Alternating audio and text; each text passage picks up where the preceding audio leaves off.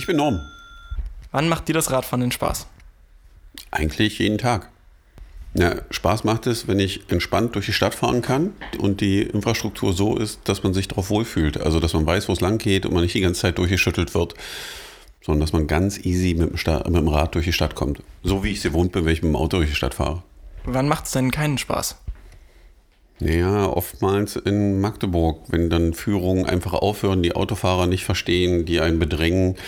Äh, ja, Untergrund, der einfach nicht so ist, wie er sein sollte, rutschig, ne, Kopfsteinpflaster und all diese Sachen. Hast du irgendeine persönliche Fahrradgeschichte, die du mit uns teilen möchtest? Meine persönliche Fahrradgeschichte. Ja, ich glaube, da gibt es ganz viele, aber die schönen Momente auf dem Fahrrad sind immer die, wenn ich in Ländern war, wo Radfahren einen deutlich höheren Stellenwert hat. Also wenn wir nach Kopenhagen gefahren sind oder in Niederlanden waren, wo man erleben konnte, wie es aussehen kann, wenn man sich wirklich mit dem Thema beschäftigt.